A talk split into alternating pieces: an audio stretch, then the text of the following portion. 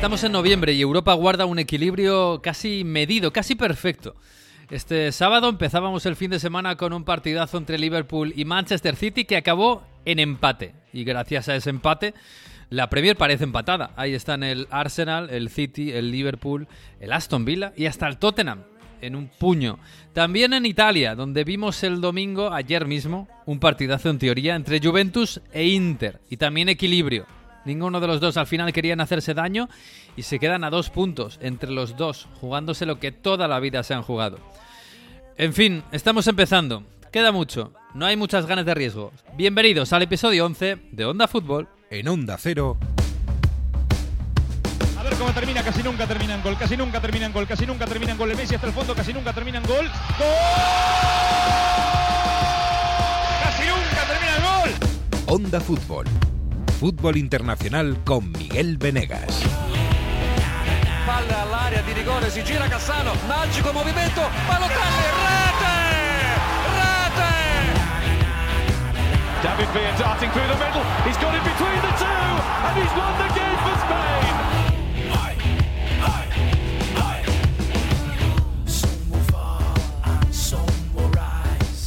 ¿Qué tal? Muy buenas, pues aquí estamos camino de la Navidad, inexorablemente, y del invierno y del frío que ya está aquí, y de las últimas jornadas de la Champions, que ya nos están llegando y nos van a dejar un sorteo. Bueno, bueno, bueno, ¿qué sorteo nos va a dejar? Madre mía. Hola Jesús López, ¿qué tal? Muy buenas. ¿Qué tal? Buenas, ¿cómo estáis? Bien, bien. ¿Qué tal está Winter Wonderland? Uy, estaba fantástico. No tan bien como las luces de Vigo, pero, pero bien. No, muy Es bien. verdad, has tenido la oportunidad de visitar las, las luces de Vigo y, y bien, sigues teniendo vista, ¿verdad? No te has quedado ciego ni nada, Sí, ni... de momento sí. Este año está un poco retrasado, eh, tengo que decirlo. Nos ha fallado. Eh. Todavía está a, a medio, a medio gas todavía la luz. ¿En serio? No me lo puedo creer. Pero, sí. pero si ya estamos casi en casi en diciembre, dile al, al alcalde Claro, que esto no puede ser. Llegó agosto y no estaban empezando a colocarla. Les ha pillado el toro esta vez. Claro, Sí, es que- sí, 200 es que lo- millones de LEDs no se ponen en nada. Madre mía, madre mía. En fin, bueno. Eh, hola Manu Terradillos, ¿qué tal? Muy buenas. Bonjour, ¿qué tal? ¿Cómo estáis? Bien, ¿qué tal, pa- qué tal por allí? ¿Qué tal París? ¿Se ilumina ya o, o está siempre Sí, iluminada? En algunos barrios, en algunos barrios empieza a haber. Ya sobre todo hay algún mercado navideño, lógicamente. Ah, Te puedes ir a comprar tus cositas, puedes ir a comprar el famoso chaud, el, el vino caliente, oh. y bueno, dar una, dar una Ahí se Dios, compra eso. ¿eh? Se compra Lo eso. ¿eh? odio. El vino caliente con, con una. Es, es canela caliente con vino. ¿no? Es, Sí, eh, lo odio. En una Yo fiesta eso lo- aquí, en mis años mozos, lo describí como eh, sangría caliente. Mm, Y no Bueno. gustó mucho, no gustó mucho. Yo he de decir ¿eh? que me lo, me lo tomo, pero me lo tomo en Vitoria en Nochebuena porque lo regalan.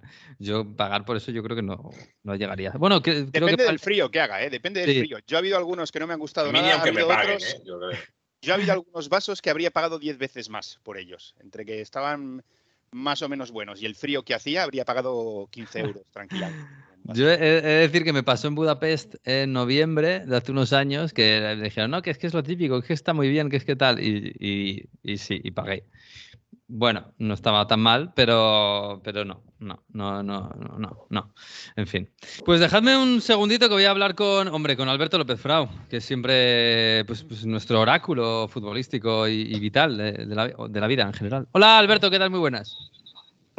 Hola Miguel, muy buenas, ¿cómo estás?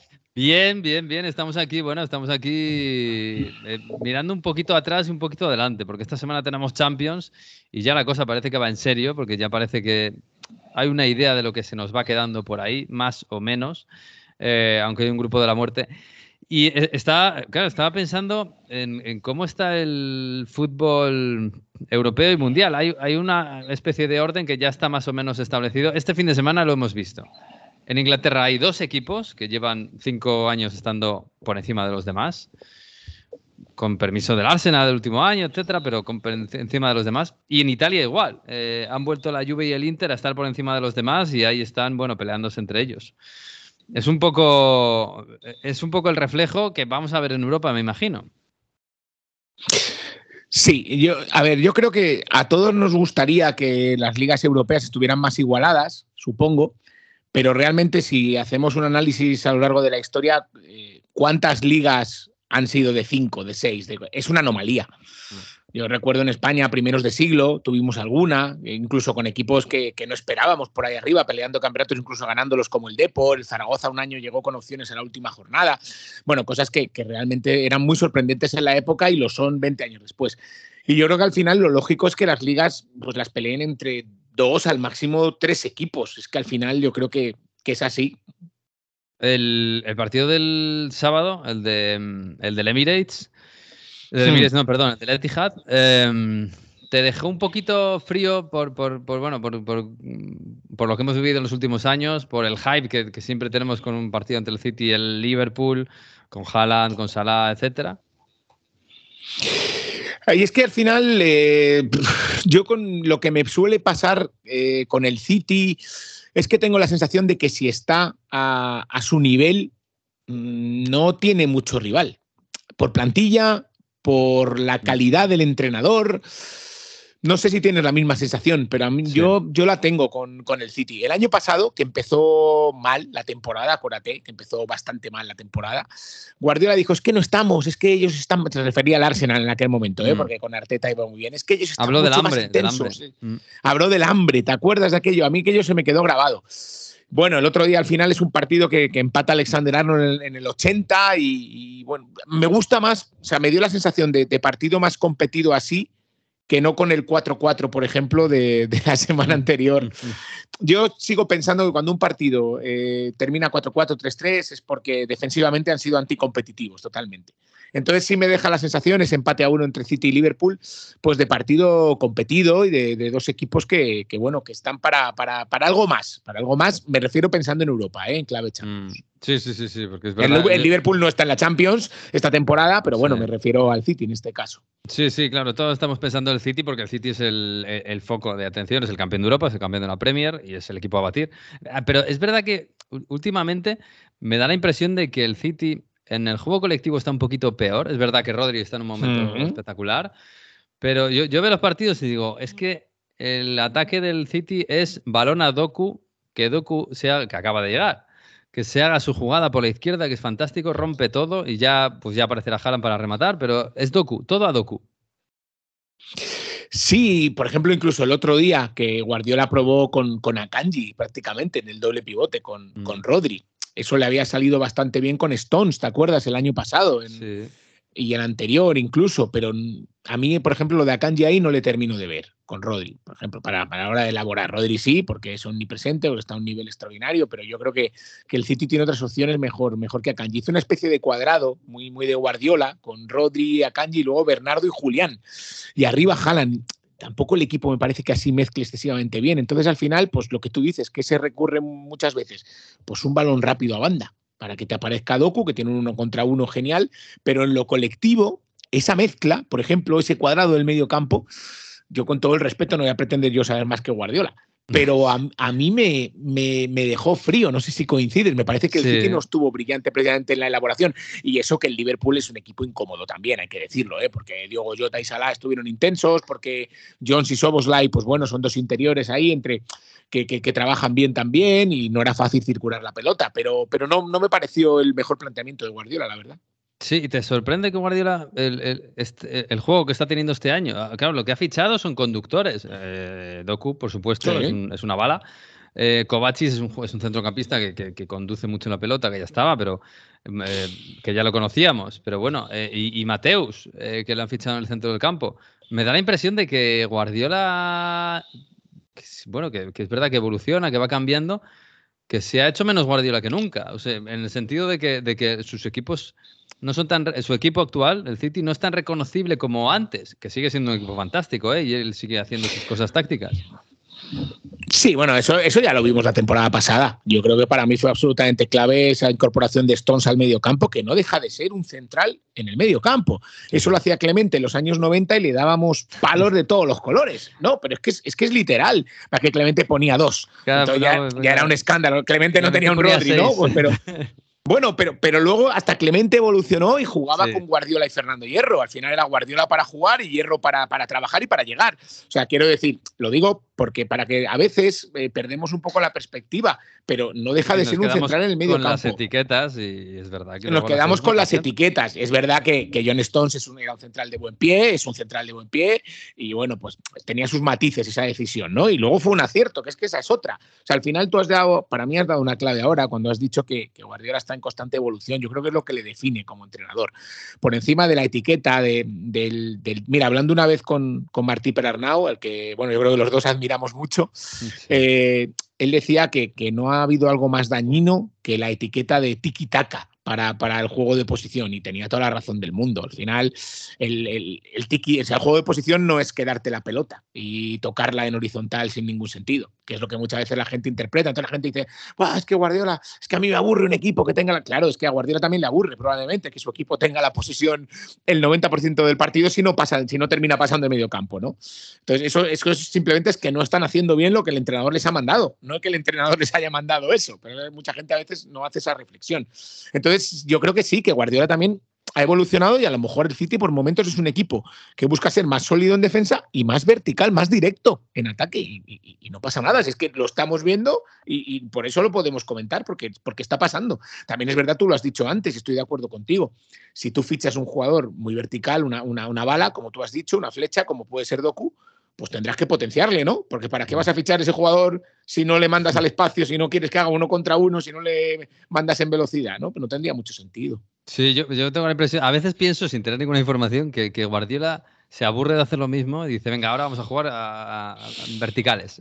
Doku, Sí, Kovacic, bueno, yo, yo me acuerdo en, en Alemania. con, doble el- nueve, con- está jugando con doble nueve y, y no son... Con doble nueve, con, con Julián, que, que lo puso un poquito más atrás y a la altura de Bernardo y con Haaland arriba, pero no dejan de ser dos delanteros centro. Claro, o sea, estamos hablando de un entrenador que se ha hecho famoso poniendo a Ses Fábregas de, de falso 9 y, entre otras cosas, vamos, que, y jugar con seis centrocampistas y ningún delantero, a jugar con dos delanteros, un extremo puro de Bueno, en, en su último, en su, no quiero, yo creo que estoy, que me acuerdo que estoy en lo correcto, en, en el último año de, de Guardiola en el Barça, que es el, el primero en la vuelta de Ses Fábregas, Mm. eh, termina jugando muchos, o juega muchos partidos con Messi y con Ses Fábregas, con un doble falso 9. Sí, O sea sí. que él, él en ese sentido lo ha probado todo siempre. Lo que también es verdad, y creo que es justo decir, que no todo le sale igual de bien. Y no pasa nada por decirlo.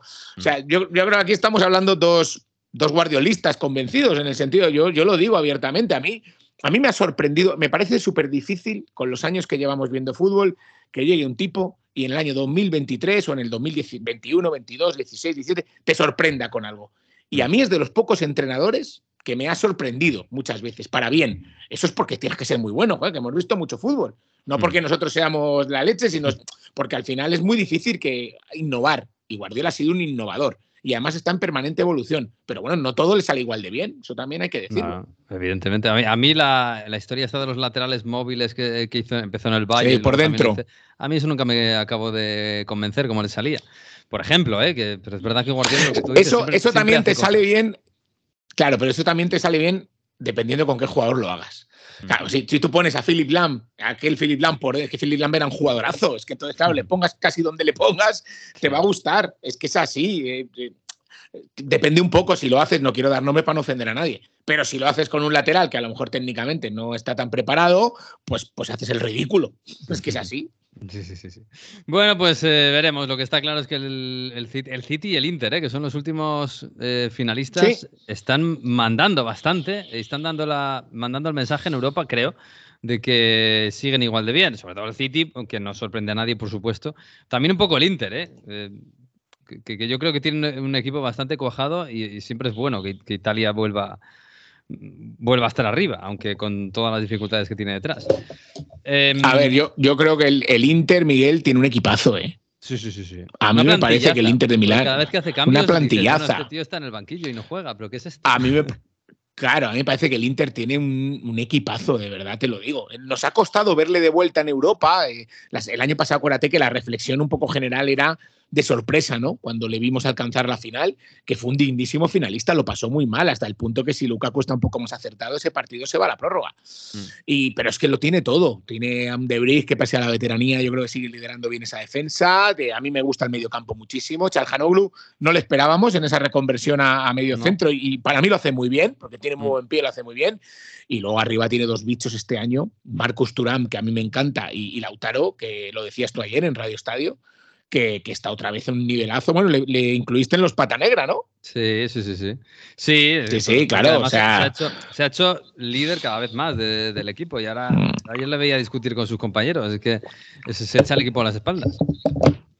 Eso le faltaba un poco. Y luego Di Marco, que me parece que de la selección italiana mm. es de los que ahora mismo está al nivel de lo que una vez, alguna vez fue Italia. Sí, sí, sí, desde luego. Uno de esos jugadores que estábamos esperando. Em, oye, y de, la Champions, eh, claro, estamos muy pendientes esta semana, como todas, del grupo de la muerte. Que es Dortmund, hmm. Milan, Newcastle y París. Del París. Sí. ¿Sigues Del París Saint Germain, sí, señor.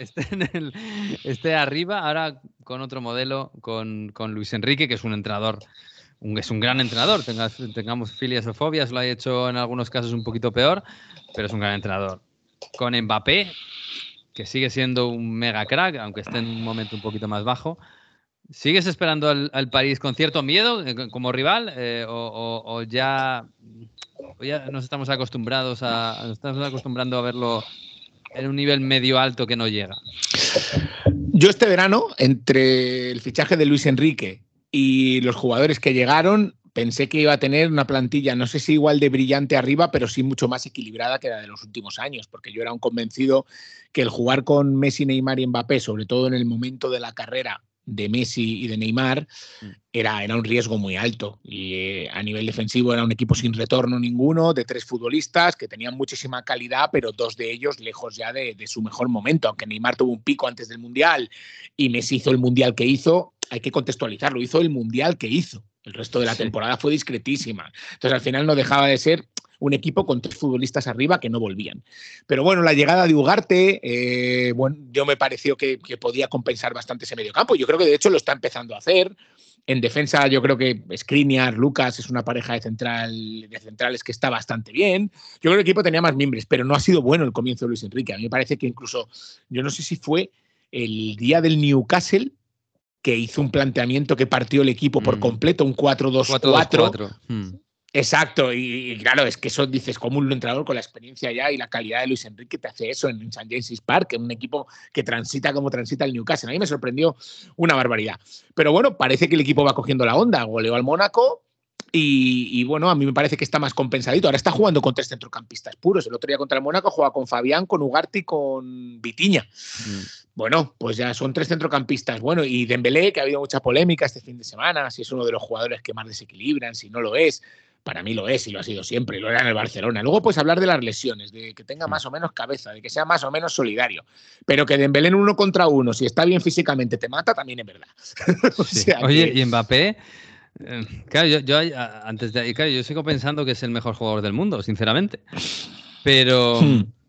El otro día estaba mirando. Claro, esta temporada está siendo un poquito mala para su, lo que es su nivel, a pesar de que sus números son buenísimos. Estaba mirando, está a punto de cumplir 25 años. Mm, y me empieza, me empieza a dar la sensación de que está perdiendo trenes, trenes de grandeza futbolística de historia, de empezar a compararse con los grandes de la historia.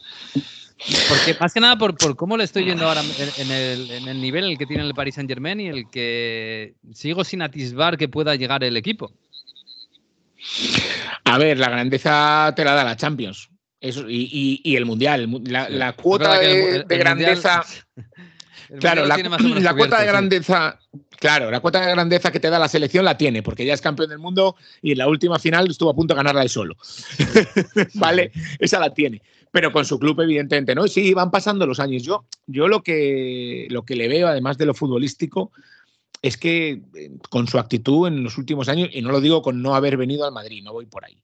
Me refiero que sí me ha dado la sensación de, estar lejos de lo, que, de lo que tienen que hacer las grandes estrellas, ¿no? Un poco alejándose del foco y transmitiendo la imagen quizá de jugador excesivamente caprichoso, de jugador excesivamente pendiente de, sí mismo. Bueno, yo creo que para ser una estrella al nivel que, lo es, yo creo que debe pulir esos detalles. Y en lo futbolístico, pues cuantos más años se le atragante la Champions al Paris Saint Germain, pues peor para esa grandeza que tú hablas. Pues sí, bueno, lo veremos. Ah, la temporada es muy larga, desde luego, y la Champions es larguísima. A ver si metemos a. ¿Tú crees que metemos a, cuatro, cinco en, en, octavo? Bueno, a cinco va a ser complicado, ¿eh? Sí, bueno, el, Sevilla lo tiene muy difícil, muy, muy difícil. Yo creo que el Sevilla se nos queda, por desgracia, se nos queda seguro. A cuatro, espero que sí. Cuidado el partido del Barcelona en Oporto, ¿eh? Cuidado el partido del Barcelona en Oporto. No está el Oporto en, su mejor momento. Estoy de acuerdo contigo, que lo decías ayer en Radio Estadio, pero es que el Barcelona tampoco. Y el Barcelona tiene un estigma con la competición europea en el último lustro terrible. Y es un partido peligroso, el del Barça en Oporto. Pero bueno, yo confío que, a cuatro sí, sí podamos tener en octavos, que ya no deja de ser un exitazo. De sí, y viniendo de donde venimos, donde venimos. Por eso, por eso te digo, por eso te digo. Bueno, Fra, pues nada, te voy a escuchar mañana en el Radio Estadio con, con, esa Champions que esperemos que nos dé a muchos españoles en octavos. Y mucho espectáculo. mañana, mañana estamos juntitos ahí con, con ese Barça Porto y con, y con mucho más. pues te mando un abrazo, hasta luego. Hasta mañana. Otro grande, Dios mío. Chao. Que, mm, bueno, que tenemos una semana. ¿Cómo están las cosas ahí en París, Manu? Porque el París se la juega contra el Newcastle, que no es un, no sé, no me parece el rival más fácil para jugarse las cosas. Pues he dicho con mucho respeto, ¿eh? lo voy a decir con mucho respeto. Si uno está en la sala de prensa después de la goleada del PSG al Mónaco, eh, somos campeones de la Champions ya. Pero no de ah. este año, ¿eh? somos, somos dinastía ya y hemos ganado tres Champions, eh, porque había un ambiente de, de, y, no, y, no, por parte de Luis Enrique, hablo de la sala de prensa, de los periodistas, un ambiente de felicidad, de equipo goleador imparable, que a mí me sorprendió mucho viendo el partido, me sorprendió muchísimo. Em, pero bueno, al menos se, ganó, se goleó al Mónaco 5-2. Eh, yo creo que si el Mónaco, bueno, fue un partido de muchos desastres, o sea, desastres defensivos por todas partes, lo comentamos en, lo en Radio Estadio Noche. Em, y yo creo que si el Mónaco hubiese tenido una defensa un poco mejor, algo habría rascado, porque marcó dos goles, que quieras que no marcar dos goles en París no es algo que se hace todos los días.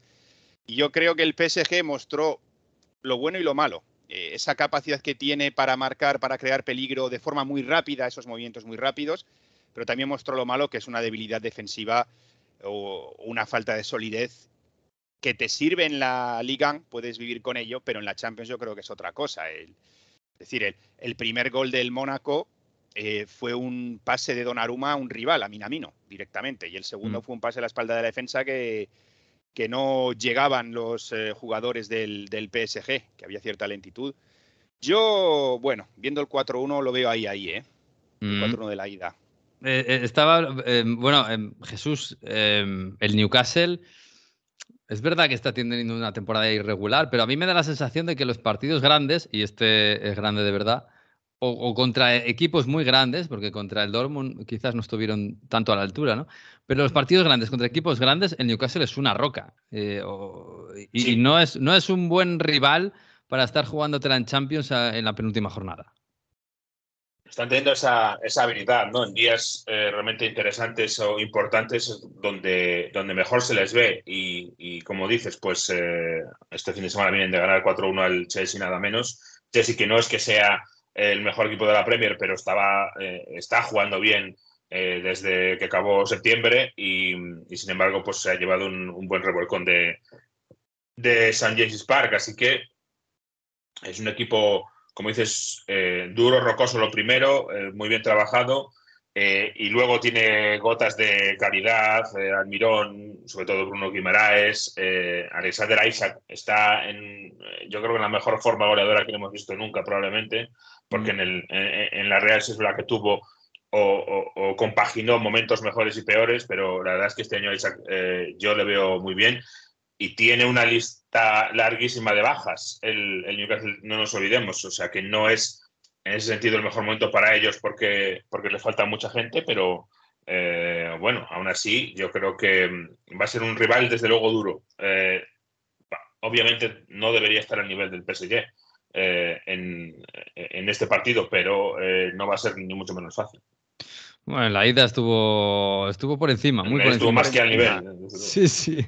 sí el, el problema es la diferencia entre las dos competiciones. Eh, claro. En la rueda de prensa, una de las preguntas a Luis Enrique era, bueno, estamos 100% preparados, ¿no? Porque hemos ganado un equipo de nivel Champions, como es el Mónaco. Mónaco que no está en Europa y un Mónaco que es un equipo de nivel Champions, bueno, yo lo pondría entre comillas. ¿eh? Podría estar en Champions, pero no. Sí, en la Liga, pero a, ese Mónaco le pones en la Premier y a lo mejor ya no es un equipo Champions. Ya.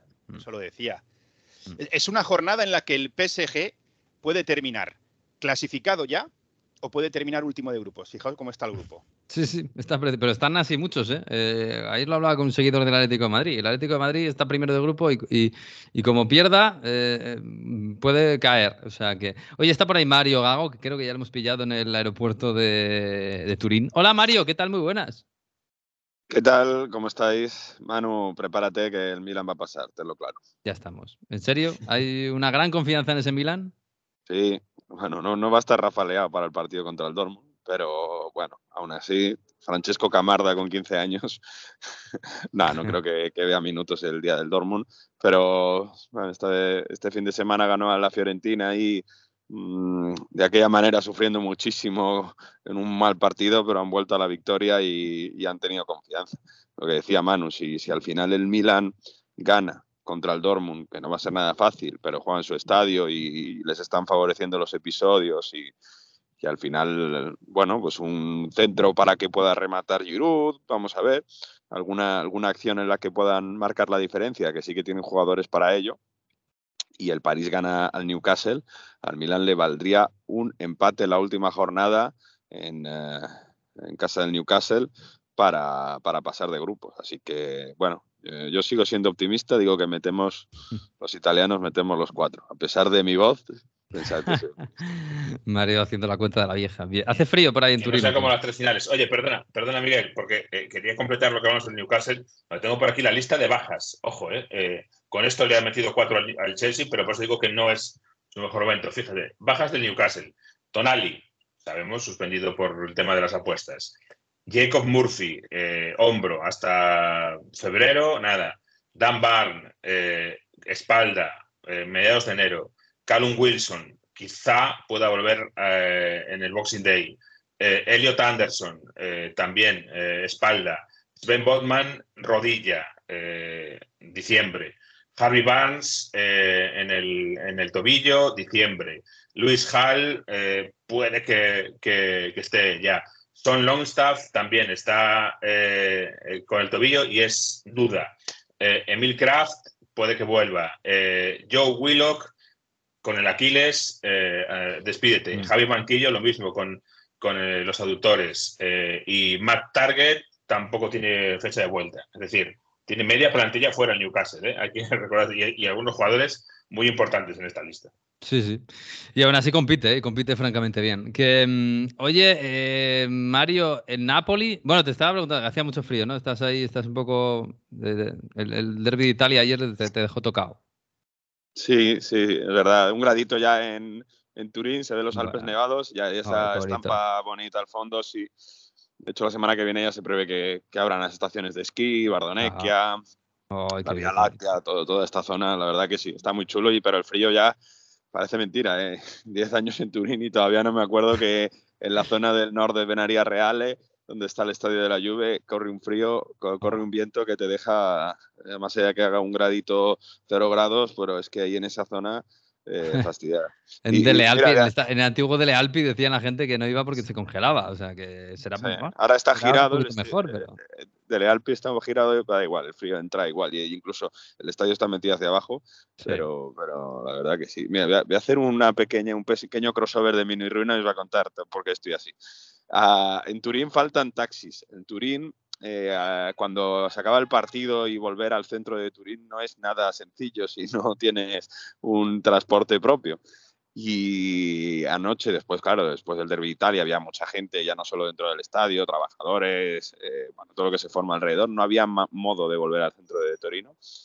Así que la única opción que encontré fue volver en patinete desde el estadio de la Juve al centro de Turín y claro, eh, final, pues eso, mini ruina, aquí, aquí estamos, con, la gorra reventada, porque a, un gradito con el viento y en monopatín era para verme eso, en fin, no se me cayó un dedo de milagro. Ah, Pero, bienvenido a los Alpes en el mes de noviembre, ¿qué, se le va a hacer? Sí, pues claro, no se va a vivir allí, a la montaña, pues es lo que hay. Que, oye, Napoli qué? Que es el rival del Madrid. Eh, mm, lo digo porque, claro, en una temporada tan mala o tan irregular, comparada con la del año pasado, es desastrosa, claro, pero bueno, tampoco hay que compararla. Ha llegado Macharri y ha ganado el Atalanta. Eh, no sé, hay brotes verdes, ¿no? dentro de lo mal que estaba con Rudy García, al final el Napoli tiene prácticamente hecho pasar de la fase de grupos. Es cierto que con un Unión Berlín así muy a menos y un Sporting Braga, pues oye, eh, que menos, ¿no? Pero aún así lo tienen, lo tienen prácticamente hecho. Y, es verdad que en Serie A está lejos de Juve Inter, pero bueno, la cuarta plaza ahí la defiende y sobre todo con la victoria importante al Atalanta para meter distancia es, es muy importante. En este debut de Mazzarri, redebut, después de en esta segunda etapa, se vieron un par de cosas, sobre todo que el eh, Napoli ha recuperado confianza, que mm, se ha vuelto a ver ese equipo que daba la sensación que de alguna manera iba a marcar y que, mm, es una palabra que se usa mucho en Italia, que tienen la consapevolezza, que tienen la sensación, la confianza en sí mismos para creer que, pueden encontrar la jugada ganadora. Y sobre todo la vuelta de Osimen, que es clave para el tanto ahí que roban en presión de balón y acaba anotando Caraskelia, pero que además bueno, hace que, tengas al punto de, referencia, ¿no? Porque si no, Raspadori juega de nueve, pero no es un nueve fijo. Por tanto, el Napoli recordó cosas del año pasado. Lo dijo el mismo Spalletti, que estuvo viendo el partido en Bérgamo, que la primera parte vio un Napoli muy parecido al año pasado. Pero es cierto que Mazzarri eh, al final lo que va a hacer es recuperar eso, lo de Spalletti, dar confianza y poco más. Está bien el Napoli en ese sentido de confianza, futbolísticamente, bueno, está lejos del Madrid, aunque el Madrid tenga bajas. Obviamente, bueno, el Madrid tiene bajas y además le tiene la clasificación ya, ya hecha, así que va un poquito más relajado. El, París, mano, más allá de lo de la Champions, que veremos ¿eh? cómo rinde, porque cambia mucho de jugar en la Liga a jugar en la Champions. Eh, eh, la buena noticia es que ha vuelto Asensio, ¿no? Por fin. Sí, bueno, ha vuelto entre comillas, es la, estuvo convocado por eh, por primera vez. No jugaba desde 7, el fin de semana del 7, el 8 eh, con la selección española. Bueno, creo que no era fin de semana, pero vamos, desde, desde finales de la primera semana de, septiembre, así que son ya más de dos meses los que no jugaba. Ya dijo en su momento Luis Enrique que quería ir poco a poco porque había estado mucho tiempo sin jugar, pero ha estado en, en la convocatoria, aunque no jugó, lo cual indica que no debería tener minutos en el Newcastle. Yo creo que sería un riesgo muy grande pero sí se empiezan a hacer ya muchas conjeturas sobre lo que puede aportar de nuevo, porque parece que ni Gonzalo Ramos ni Colomuani acaban de encajar ahí, entonces, pues em, para solucionar esa falta de gol, digamos, de los nueve, eh, pues podría jugar ahí Asensio como falso nueve, ya digo yo que contra el Newcastle no. Quien sí marcó fue Dembélé. Hombre, Dembélé. El nuevo, super crack del, del, París. primer gol y estamos a finales de noviembre. Primer gol por fin con el Paris Saint-Germain. Luis Enrique no ha parado de alabarle desde, desde que llegó, ¿eh? aunque no marcase. Bueno, pues esta vez que ha marcado, ha hablado de él y es el mejor y el jugador más desequilibrante del mundo. Su gol es 100% eh, puro de Embelé. Control con la izquierda, con el exterior de la izquierda en carrera y golpeo con la derecha espectacular a la parte alta de la portería, diría la escuadra. Eh, pero yo estoy desde el primer día encantado con, con que Usman haya venido al Paris Saint Germain. Es para mí el jugador más desequilibrante del mundo, sin ninguna duda. Y es un gusto tener un jugador con esa personalidad que siempre juega para regatear a los rivales, para dar asistencias, para fijar a jugadores, para generar superioridad. Es un show, un espectáculo y me encanta tener en mi equipo un jugador de ese perfil. Bueno, pues sí, mano, hay que tener cuidado con las exageraciones porque luego nos las tomamos a cachondeo y Dembélé es un buen jugador. No es el mejor de Europa ni el mejor del mundo, pero claro, es que eh, cuando, cuando sueltas una de estas, eh, pues tiendes a, que la gente se lo tome pues, a risa. Hombre, hay, hay datos, ¿eh? Vi un dato que era algo así como el jugador en Europa que más situaciones de superioridad creaba con sus regates. Eh, pero volvemos a lo mismo. sí, podemos buscar datos para cualquier cosa. Claro, los rivales, eh, la liga no es lo mismo que, pues, que otras ligas. Eh, Pero bueno, le ha venido bien. A ver, es un jugador que da gusto ver, es un jugador que siempre va, lo que decía Luis Enrique, siempre va al uno contra uno, siempre intenta regatear. Sí, sí, es, muy bueno. Sí, es muy bueno. Y además, no es de estos que intenta regatear para tirar a gol, sino que intenta regatear ya sea por dentro, por fuera, para centrar. Intenta, digamos, crear situaciones favorables para el equipo. Pero bueno, yo, creo que aún no es el, ese gran ese gran Dembélé que se esperaba en su momento. Pero oye, eh, es un paso adelante, ¿no? Un gol y fue un buen partido, ¿eh? hizo un buen partido contra el Ha habido un poco de cachondeo en Barcelona con esto, ¿eh? De Luis Enrique Dembélé, yo creo. Pues es que es normal. ¿Cómo no va a haber cachondeo con una frase así? Lo que no sé es si esto de Mbappé, ¿cómo se lo ha tomado? Claro, porque no sé. Yo lo que creo en Barcelona es que hay un poco de. Porque pagaron mucho por el jugador, al final le traspasaron, le traspasaron al, eh, al, PSG, yo creo que no llegaba ni a la mitad, ¿no? 50 millones. Mm. Y empezó enseguida a salir lo de no, si al final hemos timado al PSG, eh, fíjate, nos han dado 50 por un jugador que no rinde hay un poco de alivio, de... alivio de que no se ha salido en el PSG, yo creo. Bueno, pero estamos, eh, oye, que estamos en, noviembre, finales de noviembre. Es verdad que no ha mm. empezado, no ha empezado bien si ves las estadísticas, si ves los partidos, si es un jugador que regatea y que crea situaciones. El problema es que muchas veces te crea una situación de, superioridad, pero luego el resto del equipo me da esa impresión como que no llega para aprovecharla. no, no es un equipo que juegue con a colgar centros para que remate de cabeza a un Giroud, ¿no? Como, como decía Mario, sino que juegan de otra forma. Mm. Pero capacidad tiene, si le respetan las lesiones, y en la Liga yo creo que puede hacer una muy buena temporada, sí. Hombre, eso seguro. Pero la vara de medir es la Champions, por lo menos para un equipo como el Paris Saint Germain. En fin, oye, en la Liga hay, hay esperanzas con el Niza, que sigue ganando a su forma. Es verdad que tampoco una cosa espectacular no es, pero ¿está ahí a dos puntitos o a uno? Está, está dos. Eh, ganó 1-0 contra el eh, contra el Toulouse. Un punto, perdona, a un punto. Eh, sí, 30 y 29. Ganó 1-0 al Toulouse en un partido en el que el Toulouse tiró más a puerta, que tuvo el balón, pero que no acaba, que es lo que pasa cuando juegas contra Farioli, no acabas de encontrar la forma de abrir esa, esa puerta y luego pues te acaban cazando en una. Es el resultado favorito, igual que lo era del, del Niza de Galtier, ese 1-0 y de momento sigue aguantando. Eh, se cae un poco el Mónaco, lógicamente, porque perdió contra el, contra el PSG. El Marsella yo creo que no está para más eh, cosas y sigue por ahí hundido en medio de la tabla, volvió a mm. empatar. Eh, es el que yo creo que está aguantando, el Niza. Es decir, pero aguantará hasta, situaciones, hasta mucho.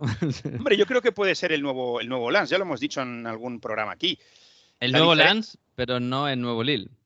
Eh, sí, no sé si le va a dar para ganar, eh, porque eso depende mucho, sobre todo depende de que el PSG pierda, que eso es lo mm. difícil. Pero si estás bien, los otros grandes no están tan bien, o los grandes clásicos como el Marsella, el Mónaco o el Olympique de Lyon, que ese es un caso aparte. Uy, el Lyon. Em, si, no están, si no están bien, puedes aguantar, porque puedes ir ganando poco a poco, poco a poco, poco a poco.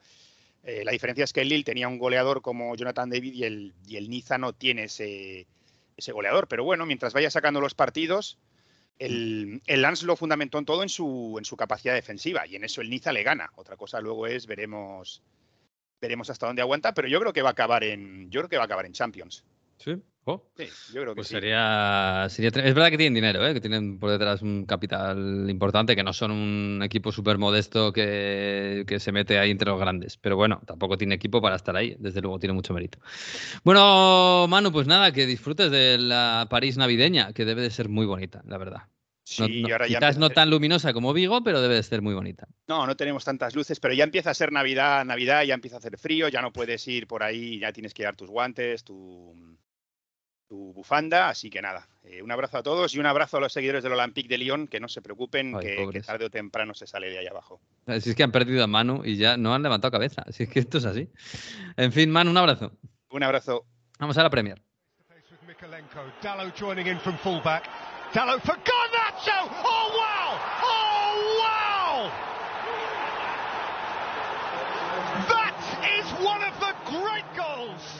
Bueno, Jesús, eh, Vaya golazo de Garnacho, ¿eh? Madre mía, madre mía.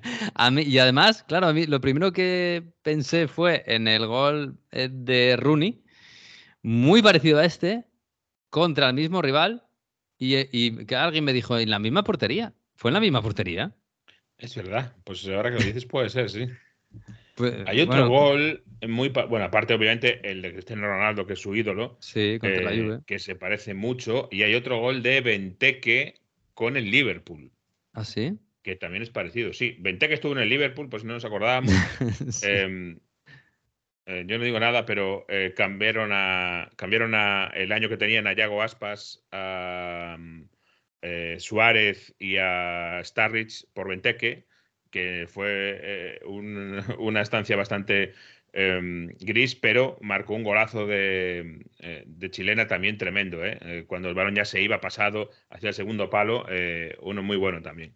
Así y además fue contra el Manchester United, o sea que todo queda ah. en casa. Pero sí, hay cierta tradición de estos goles, pero lo de Garnacho ha sido tremendo, ¿eh? Un eh, madrileño argentino que va a jugar con Argentina, si le llaman, y no con, España. Sí, sí, sí, Y que fue criticado en Argentina porque ponía acento argentino cuando tiene acento madrileño. que, se ha criado aquí toda la vida. Claro está. Bueno, eh, bueno, más allá, más allá del gol, golazo espectacular de Garnacho, el fin de semana ha sido, bueno, muy centrado. Es verdad que ya nos parece que nos queda un poquito lejos pero muy centrado con el superclásico ya del fútbol inglés del último lustro, lo anunciábamos la semana pasada, que es el Manchester City-Liverpool.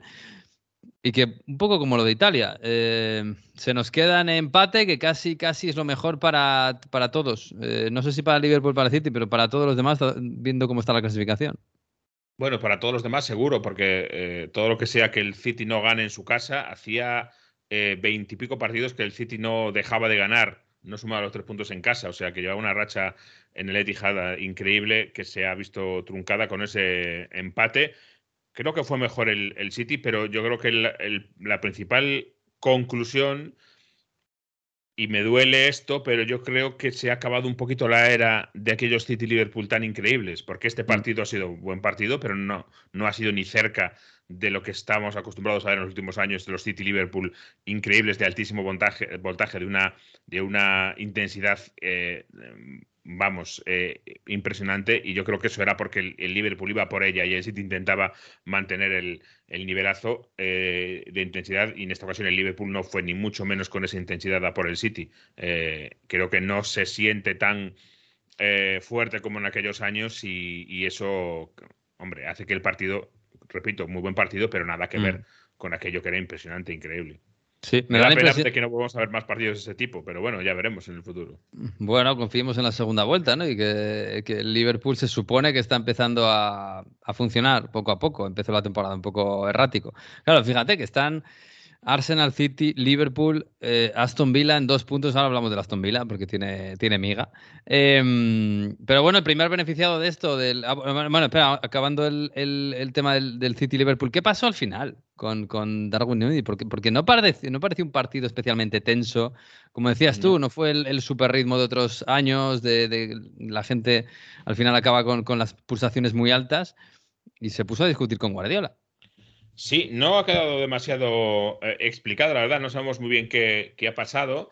Em, se veía que, bueno, al acabar partido se están saludando amistosamente Guardiola y Klopp, y en esto que cuando ya se han separado, eh, viene Darwin Núñez e increpa a Guardiola, y Guardiola le responde. Pero nadie entendió muy bien por qué. Eh, luego fue Klopp allí a, pacificarles, a, poner paz entre ellos de casco azul pero nadie quiso explicar muy bien qué pasaba. Escuchamos a, a Klopp. I, I, I, I'm not sure I'm the one who should explain it, to be honest, because I was absolutely not involved, surprisingly. Uh, uh, I was absolutely not involved. I love them both, and so I tried to calm the situation down, down without knowing 100% what happened because I didn't understand a word. Um, but I know, Jürgen que dice, bueno, yo, yo fui allí un poco a ayudar, pero eh, qué raro que no estuviera yo implicado, ¿no? Dice, dice Jürgen.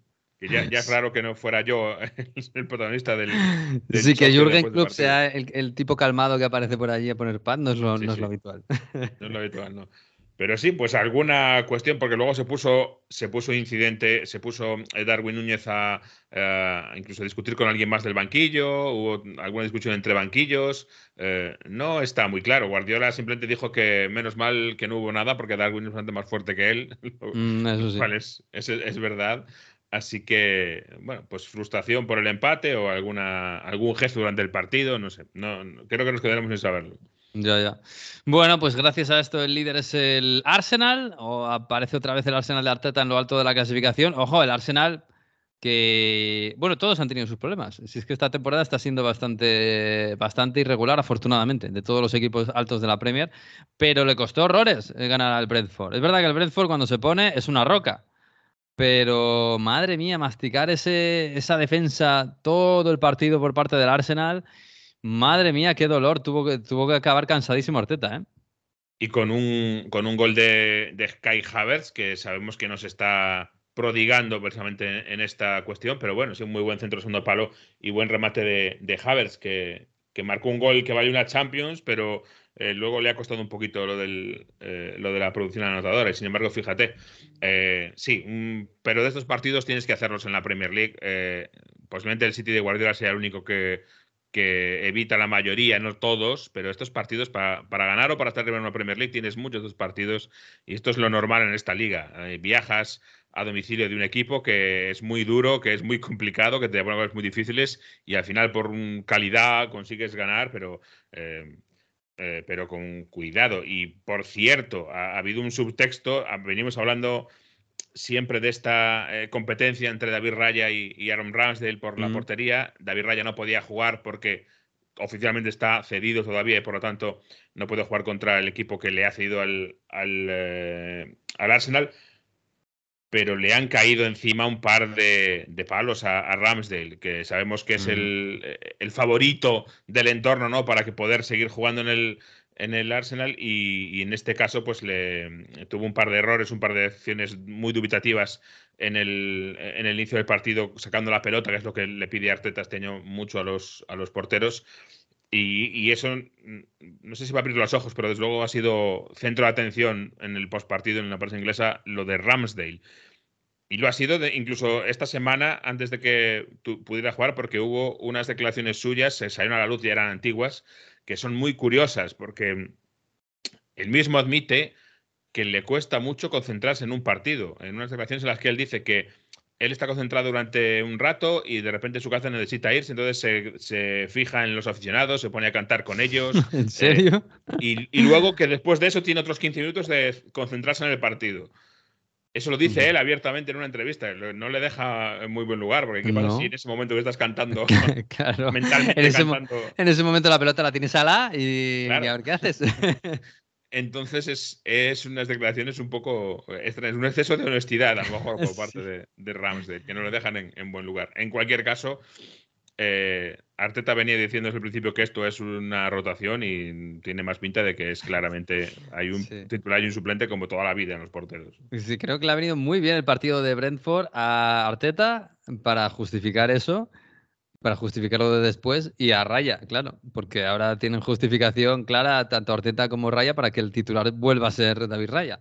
Así que veremos si eso significa que baja tanto el, enorme nivel de presión y de fiscalización que tiene David Raya cada vez que, tiene una, duda, ya veremos. ¿eh? No, no, no estoy muy convencido yo, pero lo veremos. Bueno, lo veremos. Todo va a depender de, cómo lo haga y de cómo vayan los resultados. Em, bueno, y el otro gran partido de la jornada era el Tottenham Aston Villa, que, bueno, yo, el, claro, el sábado decía, cuidado que si el Tottenham gana, se pone entonces empatado con el Arsenal y se pone todo en dos puntos. Pero claro, ¿qué pasa? Que, al final gana Aston Villa, le pasa al Tottenham, se mantiene, se pone cuarto y se pone todo a dos puntos igual. Arsenal a un punto del Arsenal City y a dos puntos del Arsenal Liverpool y el Aston Villa. Sí, pero incluso más apretado porque son más equipos. Eh, hay un montón de equipos muy apretados eh, ahora mismo en la tabla arriba de la Premier League. Es increíble porque al final eh, tienes entre el primero y el quinto son cuatro puntos. Arsenal 30, City 29, Liverpool 28, Aston Villa 28 y Tottenham 26. El Tottenham ha pasado de estar eh, de líder a estar fuera de la Champions. Fíjate mm. cómo, que una cosa. Y el Tottenham claramente le está, le está eh, eh, pesando el tema de las bajas. tenía un 11 que estaba haciendo un juego muy bueno y sacando muy buenos resultados, pero está fuera Perisic, está fuera Van de Ven, los centrales yo creo que es especialmente delicado, Madison por supuesto, Seseñón, Solomon, Richarlison, Romero, Mm. Eh, en este caso por sanción Bisuma, y más. Es decir, yo creo que las bajas, especialmente eh, Madison y los centrales, sobre todo, están afectando mucho a la forma de jugar de, Big Gangs Postecoglu y, y el, el, Tottenham está ahora mismo en caída libre y poniendo velas a, quien sea, deseando que vuelvan que vuelvan otra vez. Tres derrotas consecutivas lleva el Tottenham desde que empezó a, mm. a aparecer todo este problema. ¿Y el Aston Villa qué? Porque esto ya va en serio. O sea, eh, es verdad que el Aston Villa ha tenido, cuando cambió de dueño, empezó a, hacer un proyecto a largo plazo con dinero detrás. Bueno, como pasa mucho en la Premier. Pero no tiene equipo, ni mucho menos, para estar a dos puntos del líder. O sea, lo que está haciendo una Emery, tal y como cogió además el año pasado el equipo, pues yo supongo que en Inglaterra se está valorando mucho, ¿no? Sí, sí. De hecho, hasta veía yo, eh, fíjate que Arteta, que yo creo que no acaba de caer muy bien en algunos sitios en Inglaterra, eh, eh, veía yo quien decía que, que si hubieran dejado a Emery con el Arsenal en vez de cesarle, que el año pasado habría ganado el Arsenal la Premier, decía alguno. sí, se le está valorando ahora. Es que fíjate, el Aston Villa está en Champions, por encima y dejando fuera de Champions a Tottenham, a Manchester United, a Newcastle y a Chelsea por ejemplo. Mm, fíjate que cuatro equipos que a los que está dejando ahora mismo ganándole la plaza el, Aston Villa de, de una Emery. Eh, sí, y además un Aston Villa que está el año, hace un año más o menos que, Emery dejó del Villarreal para irse al Aston Villa, un equipo que está ah, sufriendo por la parte baja. No nos olvidemos, y que tampoco ha hecho una super remodelación de su plantilla, ni mucho menos. ¿eh? Sí que ha habido algunas cosas, pero no es que digas es que es lo del Newcastle que estaba abajo y ahora está arriba, pero es que han venido los saudíes y han puesto. No, pues eh, eh, ahí sigue estando eh, Suma, ahí sigue estando muchos de los centrales que estaban. Sí, fíjate que Emery lo que ha hecho ha sido internacionales a Consa o a Watkins, que ahora son jugadorazos y estaban ahí. Sí, sí, Oli Watkins que, que apuntaba, pero en fin, no era tampoco Em, eh, como para ser pichichi de la Premier. Eh, ha ido cambiando la, plantilla, pero no es que sea una, una transformación completa. Así que al final, eh, bueno, yo creo que tiene mucho mérito lo de lo de una y lo, del, lo de Aston Villa. Tiene a mi Martínez, pero ya lo tenía. Es decir, que Emi Martínez se ha vuelto famoso ahora a raíz de la selección argentina eh, pero no era tanto. Es verdad que ha venido Sí, sí de hecho, antes del Mundial había debates si el mejor era el Dibu o Rulli. Bueno, ya Rulli ya menos, porque mm, perdió el sitio, se fue a Ámsterdam y tal. Pero no era, digamos, súper, súper titular o, no había ningún, ninguna duda de que era un porterazo. No, no se hablaba tanto de él. Sí, sí. Sí, bueno, eh, recordad que, que yo comenté aquí en su momento que, que se ve equivocado mucho el Arsenal eh, dejando ir al, a, mi Martínez, al Dibu, em, y hasta que, y de hecho, pues se ve porque ha tenido que ir a buscar otro portero que es Raya. Em, y lo dejaron ir eh, para quedarse con Ramsdale y al final Ramsdale no, no, parece que se vaya a quedar como titular. Y fue un, un, buen fichaje del Vila, pero ya era de antes de Emery, eh, no es que, haya sido mm. ahora. Bueno, pues es una, una, apuesta interesante lo del, lo del, eh, eh, lo del eh, Aston Villa. Veremos si tiene recorrido, porque bueno, está Emery, está Monchi allí. Vamos a ver si son capaces de seguir mejorando el equipo. De momento está en una posición ya muy, muy buena. Mm. Cuartos, recuerdo que el Leicester estuvo varios años así y al final siempre perdía la, plaza de Champions en el último momento. Vamos a ver qué es lo que sucede con el Aston Villa. No le deseamos que pierda la plaza, ni mucho menos, pero eh, no es nada fácil. Es que ser cuarto en la Premier League es increíblemente difícil. esto es lo bueno de, esta, liga. Sí, sí, sí. Es verdad que a lo mejor el Chelsea, por ejemplo, se lo está poniendo más fácil, pero equipos como el Tottenham, al que ha dejado fuera, ojo, eh, la temporada buena que estaba haciendo el Tottenham y que está haciendo.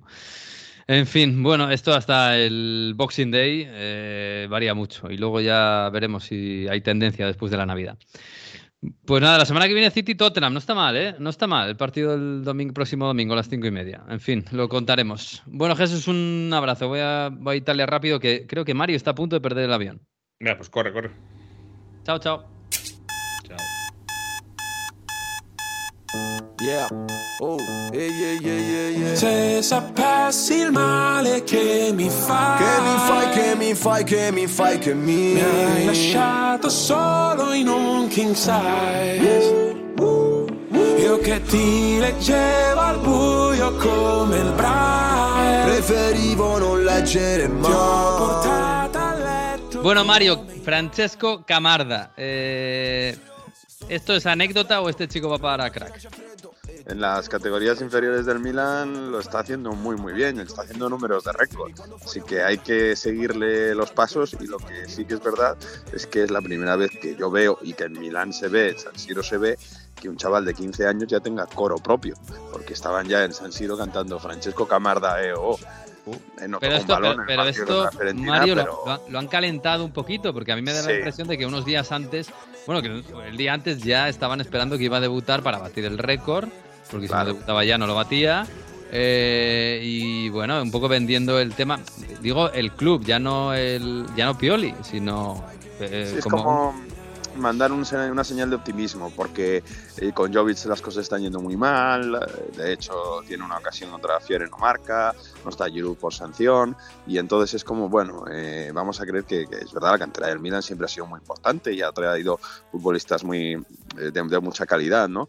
Y, y, superar a un ídolo como Maldini pues supone algo muy importante.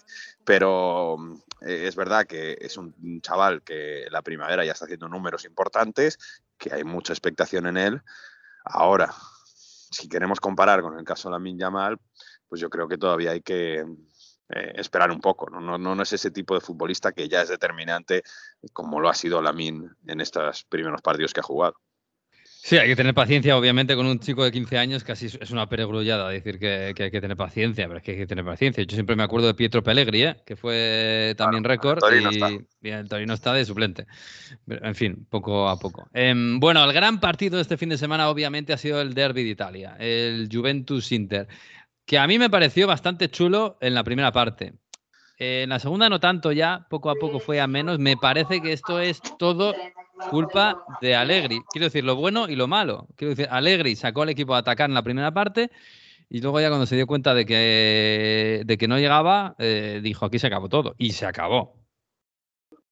La segunda parte al final, seguramente por culpa de la Juve, no se jugó mucho porque la Juve dio un paso atrás, pero también por parte de, de que el Inter se, se le valía el empate, ¿no? Mm, lo que sacamos más de este partido es, primero, que la Juve aguantó contra el primero de la clase, como dice Allegri, contra el favorito, y que después del encuentro Rabiot dijo claramente ya que esta Juve están pensando en el vestuario che pueden ganar el scudetto. No, l'obiettivo, il mio, quello che ci diciamo nello spogliatoio ovviamente è, è vincere lo scudetto. E perché siamo, come l'ho detto, siamo campioni, siamo, siamo forti, dobbiamo essere consapevoli di questo e secondo me ce la possiamo fare. Esto decía Rabiot y mm. de la otra parte en el Inter, un poco para, para eh, lo, para mm, poner el contexto a lo que decía, ¿no? De que el Inter no es que tenía miedo de perder, pero Simón Inzaghi dice, el año pasado el partido fue muy fácil, fue muy, fue muy parecido, perdón, fue, tuvimos más ocasiones y al final acabamos perdiendo quizá porque mm, no estuvimos o porque arriesgamos demasiado. Entonces aquí Simón Inzaghi dice, bueno, nosotros hemos llevado el partido, somos padrones del partido y con la Juve nunca sabes lo que puede pasar, por eso los cambios tan tarde, por eso a lo mejor no arriesgó tanto y al final acabó bastando ese empate. Molto di più, abbiamo avuto 4-5 occasioni più nitide rispetto a stasera e poi alla fine avevamo perso, avevamo perso, la partita, quindi non è semplice, c'è sempre un avversario di fronte, la, Ju la, Juventus sappiamo che si difende molto bene, però siamo venuti a Torino con la seconda della classe a fare una partita di padronanza, di palleggio e una volta sotto già è difficile quando sei in pareggio, una volta sotto è ancora più difficile fare gol alla Juventus. Pues sí, hombre, es entendible, la verdad, porque el, el Inter que le saca dos puntos a la Juve va a Turín eh, donde seguramente es más difícil que pueda ganar, aunque ayer podía haber ganado perfectamente, y llega un momento en que dice, bueno, tenemos margen ¿no? para dejar esto en empate y, no hacer más sangre, pero tampoco que nos puedan sorprender, porque el año pasado les sorprendieron, cuando parecía todo, todo más fácil. En fin, hay una brechita ahí que yo creo que mm, han aprovechado los dos, la Juve y el Inter, una brechita quiero decir con el Milan, que es el tercero, para decir, bueno, no nos vamos a hacer más daño y esto no lo vamos a jugar tú y yo, pero a largo plazo, vamos a dejarlo aquí, ¿no? La sensación es esa, pero vamos a ver el Napoli que tiene, va a ser un poco juez en este mes, porque juega contra el Inter y luego contra la Juve, y precisamente un poco sobre eso, y en análisis también un poco en caliente del partido, es lo que hicimos Filippo Conticello, amigo, periodista de Gaceta de los Sport, y yo en la zona de prensa de la Juve, le agarré, le dije, ahora post partido, a ver qué, qué, qué cosas de Blaovic, de un poco todo, y esta es la charla que tuvimos después de ese Juve 1 Inter 1. Filippo Conticello, un clásico de los Juve Inter. Siempre que hay un Juve Inter, Inter Juve, nos vemos. Es un placer, es un gusto eh, encontrarte, hablar con, contigo y con todos los aficionados de Radio Onda Cero. Periodista de Gaceta de los Sport y siempre gran analista. Ahora sigues más al Inter, sigues a la Juve. Bueno, sigues a toda la serie, pero es verdad que sobre todo en estos Juve Inter haces de todo. Hemos visto un Juve Inter con dos partes muy diferenciadas, una Juve mucho más atrevida, un Inter que ha logrado quitarse el primer eh, gol rápidamente con un gran tanto de Lautaro, pero luego se han tirado los dos equipos para atrás, Filippo, vaya segunda parte. Yo creo que fue un partido muy aburrido, muy triste, no fue un espectáculo digno de, de una liga como, como la italiana y la Juve es, la Juve es un equipo de nivel mundial eh, el Inter llegó a la final de Champions, pero fue un partido, fue un partido que no me gustó. ¿Culpa de la Juve? Culpa de los dos, porque la Juve es esta, juega en esta forma.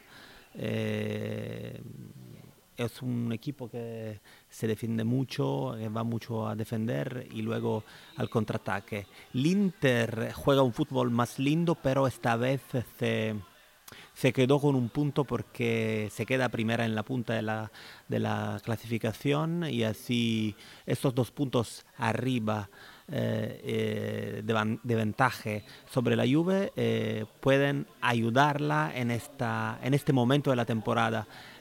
pero creo que haciendo un poquito más, jugando un poquito más la pelota, con un poquito más de confianza, el Inter este partido podía ganarlo sin duda. Ha dicho Rabiota al final del partido que en el vestuario creen que pueden ganar el Scudetto. Después de ir a la, a, la Juve hoy, ¿qué piensas?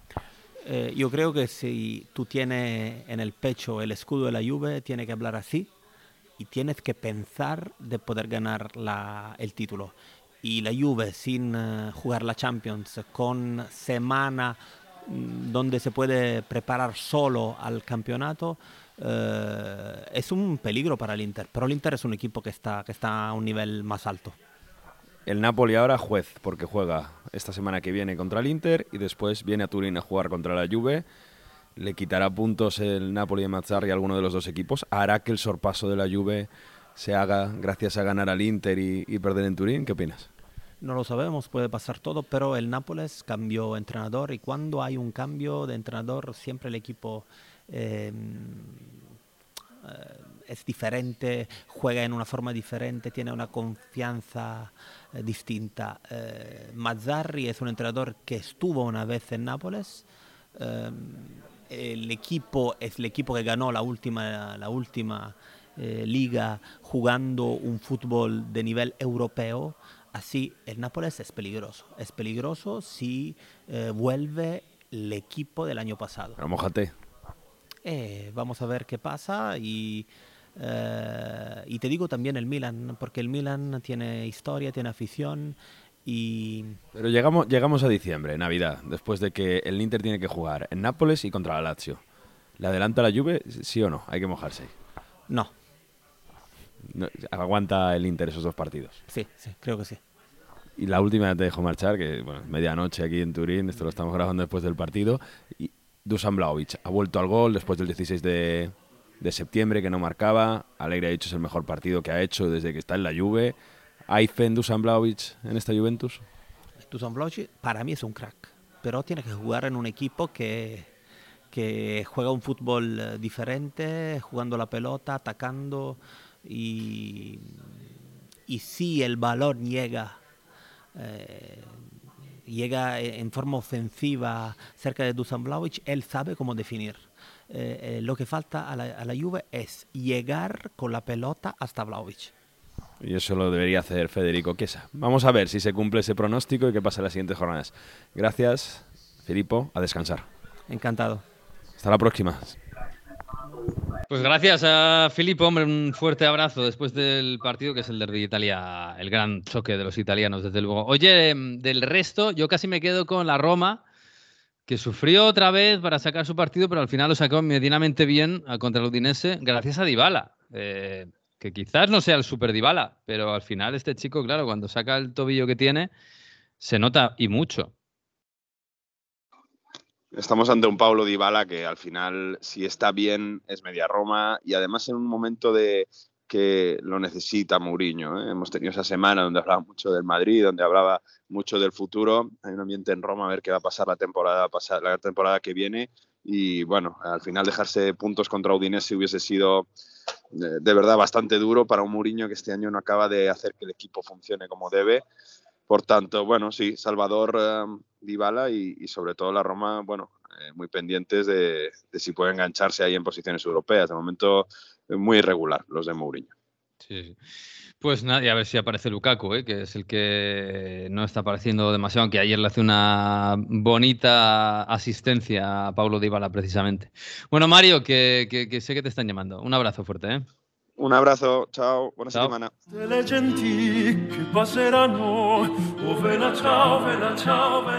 Bueno, pues sí, nos vamos a marchar aquí, eh, mandando otro abrazo fuerte a nuestro profesor eh, Víctor Gómez Muñiz, que, pronto volverá, está ahí con sus cosas en Burgos y disfrutando también del Burgos desde la distancia.